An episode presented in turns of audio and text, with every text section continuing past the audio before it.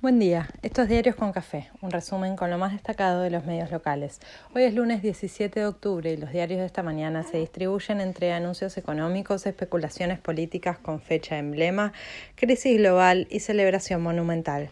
Ganancias, pelea contra la inflación, 17 de octubre diverso, migración humillante y gallardo eterno.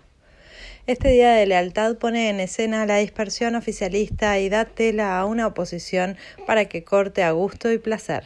Celebraciones variadas, dispersas y con algo de tensión en el aire. Siguen los reclamos cruzados en un oficialismo cuanto menos desordenado.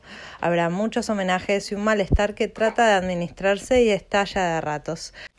Alberto estará en Cañuelas celebrando obra pública y denunciando el curro de los PPP del gobierno anterior.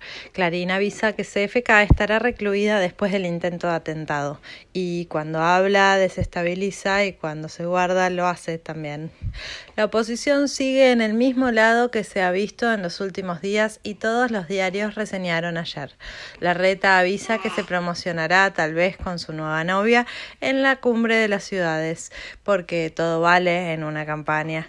La denuncia de Carrió en la mesa de Mirta apuntando al espionaje del que fue víctima durante el gobierno de Cambiemos tuvo eco, no el que merecía, pero eco al fin.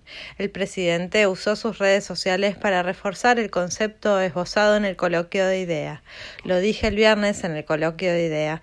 En mi gobierno no pasa lo mismo que en el anterior, no somos todos lo mismo. Expresó Alberto que claramente quiso centrar su discurso en las críticas al macrismo y no al kirchnerismo como se hizo.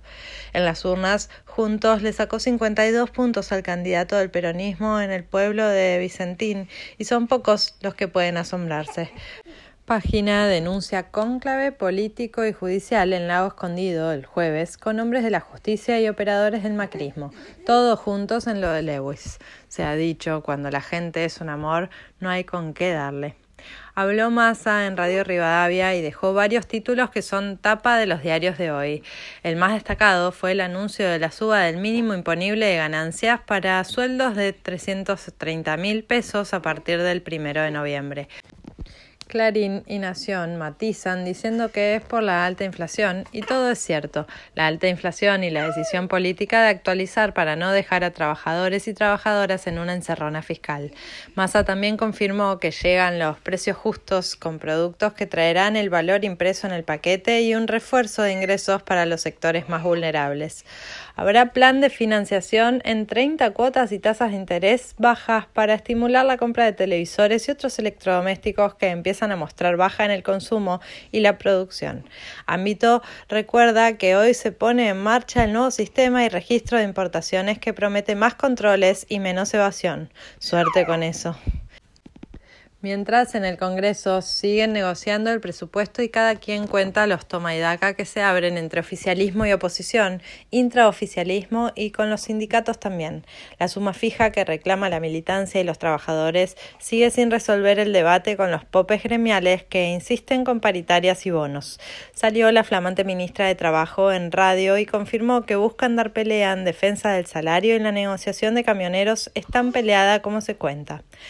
Duhovne le cuenta a Clarín que está preocupado por el plan parche, porque caen reservas y el nivel de salario, como si siendo funcionario hubiera cuidado alguna de las dos variables.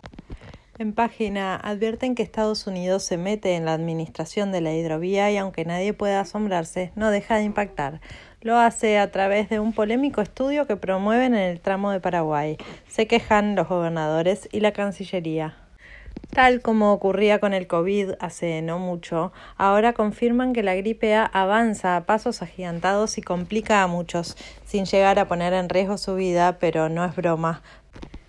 Va mal, advierten los pediatras sobre la vacunación infantil contra la triple viral y la polio.